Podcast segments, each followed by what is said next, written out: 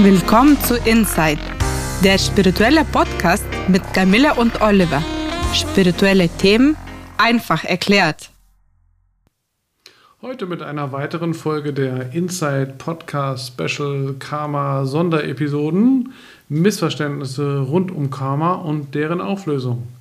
Teil 4 Warum Karma nicht das höchste Gesetz ist und warum Halbwahrheiten schlimmer sind als Unwahrheiten. Ja, in der Reiki-Methode, die wir beide praktizieren, gibt es ja nicht bloß die zentrale Praxis des Handauflegens und auch Formen der Meditation, die machen ja auch einige, sondern es gibt auch fünf geistige Prinzipien, die wir Reiki-Lebensregeln nennen oder sozusagen die Reiki-Gesetze. Reiki-Gesetze Reiki klingt, genau. klingt sehr kantig. Ja, nein, das ist natürlich auch jetzt scherzhaft gesagt. Also es sind Lebensregeln oder Prinzipien, äh, die fünf Sätze, die Usui äh, geformt hat äh, formuliert hat. Und das vierte Prinzip lautet, widme dich deinem Karma. Ja, und es gibt weitere Übersetzungsmöglichkeiten aus der japanischen Sprache. Das ist immer sehr vielfältig zu übersetzen. Und man kann auch sagen, arbeite hart oder arbeite hart an dir. Sei fleißig beim Praktizieren. Widme dich dem Lernen oder widme dich bedeutungsvollen Handlungen ja, so ist es gemeint mit dem Karma. Und äh, ja, du praktizierst ja auch Reiki schon seit einiger Zeit jetzt. Wie lange eigentlich? Ähm, wie setzt du das für dich um? Ich praktiziere jeden Tag, in dem ich mir erstmal Zeit nehme, äh, die Musik anmache, mhm. mich äh, hinlege. Auch während des Reiki-Behandlungs achte ich ganz drauf, wenn ich irgendwelche Gedanken kriege, dass ich die Gedanken zulasse und wieder loslasse und dann komme ich langsam durch die Handposition, Musik, mhm. Entspannung äh, im Flow. Mhm. Das ist dann sehr gemütlich, ja, und dann fange ich von der ersten Handposition an und mache das 50 Minuten lang. Das ist sehr schön, sehr gelassen. Ja, und äh, weshalb das einen Platz hat in dieser Folge zum Thema Karma ist, dass allein schon spirituelles Praktizieren äh, mit das Wichtigste ist, um Karma aufzulösen. Also auch eine regelmäßige Meditation, regelmäßiges Yoga natürlich, was auch immer, nicht nur Reiki, äh, löst Karma auf. Und ja, es gibt zwar das Gesetz des Karma, aber es kommt natürlich immer wieder darauf an, wie man sich in karmischen Situationen wirklich verhält. Also es ist kein Automatismus, sondern man hat die Wahl. Ne? Manchmal ist es so, wir erleben so für uns typische Situationen, äh, die einfach mit uns selbst zu tun haben. Irgendwann merken wir auch, dass das kein Zufall ist. Äh, wenn wir das das erste Mal, die ersten 100 Male, noch 120 Male erleben, dann reagiert man fast immer automatisch. Ne? Also, also, fast so, wenn man was nicht will, dann, dann versucht man das immer loszuwerden. Und, aber irgendwann merkt man, nee, die Situation kommt immer wieder und sie hat mit mir zu tun. Und irgendwann merke ich auch schon, wenn die anrollt, dann merke ich schon, ah, jetzt kommt gleich wieder so eine Situation, entweder kommt die gleich wieder und dann äh, bewusst zu bleiben innerlich äh, und zu wissen, ich muss jetzt nicht wieder so reagieren wie 100 oder 1000 Mal vorher, sondern ich habe die Wahl, ich kann vielleicht die Situation nicht verhindern, aber ich habe die Wahl, wie ich darin agiere und reagiere. Das ist das Entscheidende. Alles hat eine Ursache, aber in jeder Situation ist die erste Ursache immer die Entscheidung von jenen, die in Aktion gehen. Also Aktion oder Reaktion? Das ist hier die Frage. Meinst du, man soll sich entscheiden? Ja, beziehungsweise agiere ich oder reagiere ich? Es ist grundsätzlich eigentlich immer besser, vereinfacht gesagt, zu agieren. Jede Reaktion ist ja nur eine Reaktion auf das Agieren von jemand anders. Ne? Also es heißt, mit jeder Handlung und jeder Aktion werden Samen gesät. Es dauert eine Weile, bis sich die Früchte ernten lassen. Einige davon sind wohlschmeckend und andere faul. Momentan schaue ich auch gerade eine Serie, die heißt Die Macht der Kränkung und da wird das sehr deutlich gesagt, mhm. wie du das gesagt hast mit dem Samen, mhm. ähm, ja.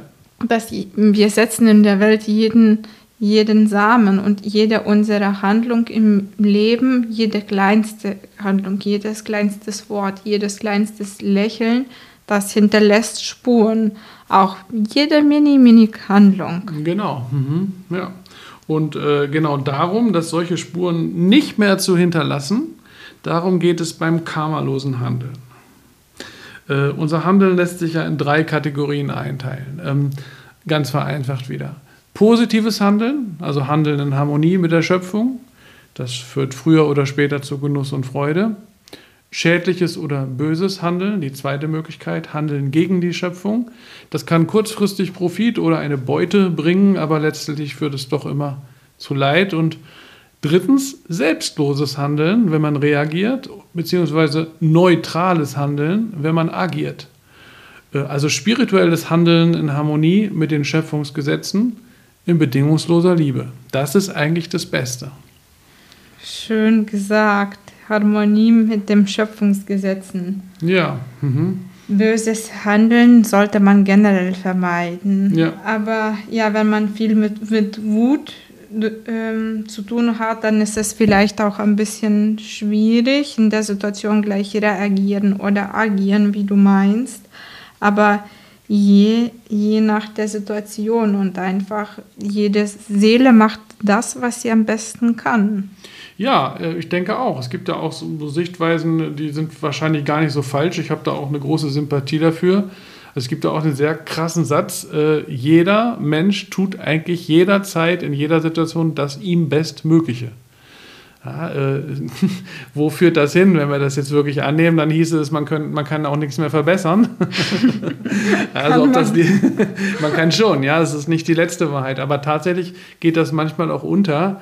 Ähm, ja, die Lebenswelten, die Lebenssituationen sind sehr, sehr unterschiedlich und man ist sehr schnell dabei, häufig jemanden zu verurteilen und äh, kennt gar nicht die äh, Umstände seines Lebens. Die Indianer, die äh, Nativen, die indigenen Völker, ähm, wie man jetzt neuerdings sagt, äh, sagen ja, ähm, erlaube nicht äh, jemanden etwas über jemanden zu sagen, bevor du nicht drei Monate in seinen Mokassins gegangen bist. also in seinen Schuhen gegangen ist. das finde ich einen sehr guten Spruch, ja. ja. Und es gibt noch einen ganz wichtigen Punkt, den wir hier noch gerade heute mal adressieren wollen, nämlich den Unterschied zwischen Halbwahrheiten und Unwahrheiten. Es gibt einen Vers in den indischen äh, Upanishaden, der heißt, in tiefe Unwissenheit fallen jene, die Unwahrheit verehren. Aber noch tiefer fallen jene, die Halbwahrheiten lehren. Ja, was bedeutet das jetzt? Also ich übersetze das mal ein bisschen flapsig. Ähm, du kannst deine individuelle Wahrheit leben, ja, aber solltest zugleich auch wissen, dass es absolute Wahrheit gibt. Und ganz wichtig, wenn du beginnst spirituell zu lehren, dann musst du wissen, das Lehren von Halbwahrheiten ist schlimmer als Unwahrheiten gut zu finden. Das sollte einem doch zu denken geben. Und was sind genau Halbwahrheit, Halbwahrheiten? Kannst du das nochmal bitte erläutern? Halbwahrheiten, ja. Also wir kennen ja das Wort Wahrheit und Halbwahrheit heißt, es ist etwas an der Aussage richtig, äh, aber nicht alles. Einiges ist auch falsch sozusagen. Und deswegen ist es halb wahr. Ja. Und der Unterschied ist eben zu absoluter Wahrheit, die stimmt halt immer. Ähm, und ja, wir können uns das ja mal anschauen. Ähm, eine Halbwahrheit wäre zum Beispiel der Satz, es geht im Leben immer darum, nur gutes Karma zu erzeugen. Also zum einen ist das ja richtig, also ist es auf jeden Fall besser, gutes Karma zu erzeugen als schlechtes Karma, das hatten wir ja schon. Aber es ist keine absolute Wahrheit, sondern wie wir in Folge 1 auch schon besprochen haben, geht es ja eigentlich darum, alles Karma aufzulösen, das Gute wie das Schlechte. Und das ist also nur eine Teilwahrheit. Ne? Das also gutes Karma ist äh, schon gut, ja klar, aber es ist nicht die letzte Wahrheit. Und wenn man jetzt das Ziel, gutes Karma zu erreichen, als absolute Wahrheit lehrt, dann führt man jene, die einem folgen, in die Irre und sie verlieren die Möglichkeit zu erkennen, dass die absolute Wahrheit in diesem Fall eine andere ist, nämlich dass es darum geht, alles Karma aufzulösen, nicht nur das Schlechte. Und solche Halbwahrheiten zu lernen, ist viel schlimmer, sagt diese äh, Upanishad, diese äh, alte indische Schrift, als wenn man sozusagen kompletten Unsinn erzählt. das ist eine ziemlich krasse Aussage. Ähm, also man soll lieber kompletten Unsinn erzählen, weil der kann sich dann auch schneller wieder auflösen. Also wenn ich Lügen verbreite, dann können die relativ schnell aufgelöst werden. Ne? Ähm, aber wenn ich Halbwahrheiten verbreite, dann ist es relativ schwierig, weil ja ein bisschen was daran stimmt, aber einiges auch nicht. Und das macht man, was denkst du, unbewusst oder bewusst oder es ergibt sich einfach? Oder hat man so ein manipulatives äh, Verhalten? Ja, tatsächlich ist es, glaube ich, meistens unbewusst. Ne? Die meisten Menschen haben eine gute Motivation und versuchen äh, und verbreiten aus Versehen äh, Halbwahrheiten. Äh, man kann dazu auch eine andere Meinung haben. Ähm, wir haben, haben das ja jetzt hier so ein bisschen sehr auf den Punkt gebracht, aber ähm, ich muss sagen, dass ich das äh, ziemlich genauso sehe wie dieser alte indische Spruch. Äh, und auch nach 30 Jahren äh, spiritueller Erfahrung und spirituellem Leben dahin gekommen bin, dass das tatsächlich richtig ist. Man sollte Halbwahrheiten äh, wirklich vermeiden. Sie richten sehr viel an, wenn sie als absolute Wahrheiten gesehen werden, weil sie dann längerfristig auf einen Irrweg führen, als wenn man kompletten Unsinn verbreitet, der sich relativ schnell wieder auflösen kann und äh, natürlich auch zu einem Fall dann führen kann. Ne? Und nochmal mhm. absolute ja. Wahrheit zum Schluss. Könntest mhm. du nochmal so einen Punkt setzen? Ja, also es geht zum Beispiel immer äh, darum, ähm, äh, das höchste Ziel ist immer bedingungslose Liebe. Das ist zum Beispiel eine, eine absolute Wahrheit. Wahrheit. Das ist nicht jederzeit möglich, aber das ist schon, das wäre schon so ein Ziel, wo man sagen kann, das, das kann man formulieren. Ja? Auch innerer Frieden äh, ist etwas, ähm, worum es eigentlich am Ende immer geht in der spirituellen äh, Entwicklung. Ähm, ja, das, sind, das wären zum Beispiel abs absolute Wahrheiten. Mhm. Ja. Ja, ich glaube, heute war die Folge länger als sieben Minuten, aber so what? so ist das manchmal, wenn was wichtig ist und die, man das erklären will. Die Zuhörer hoffentlich sitzen nicht mit deiner Stoppuhr. genau. In diesem Sinne sind wir für heute fertig. Wir freuen uns, wenn ihr nächstes Mal wieder dabei seid.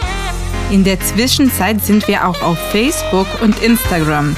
Und wer mehr wissen möchte, über Spiritualität Reiki und Soundtherapie, schaut auf www.soundandreiki.de oder www.einfachnurreiki.de.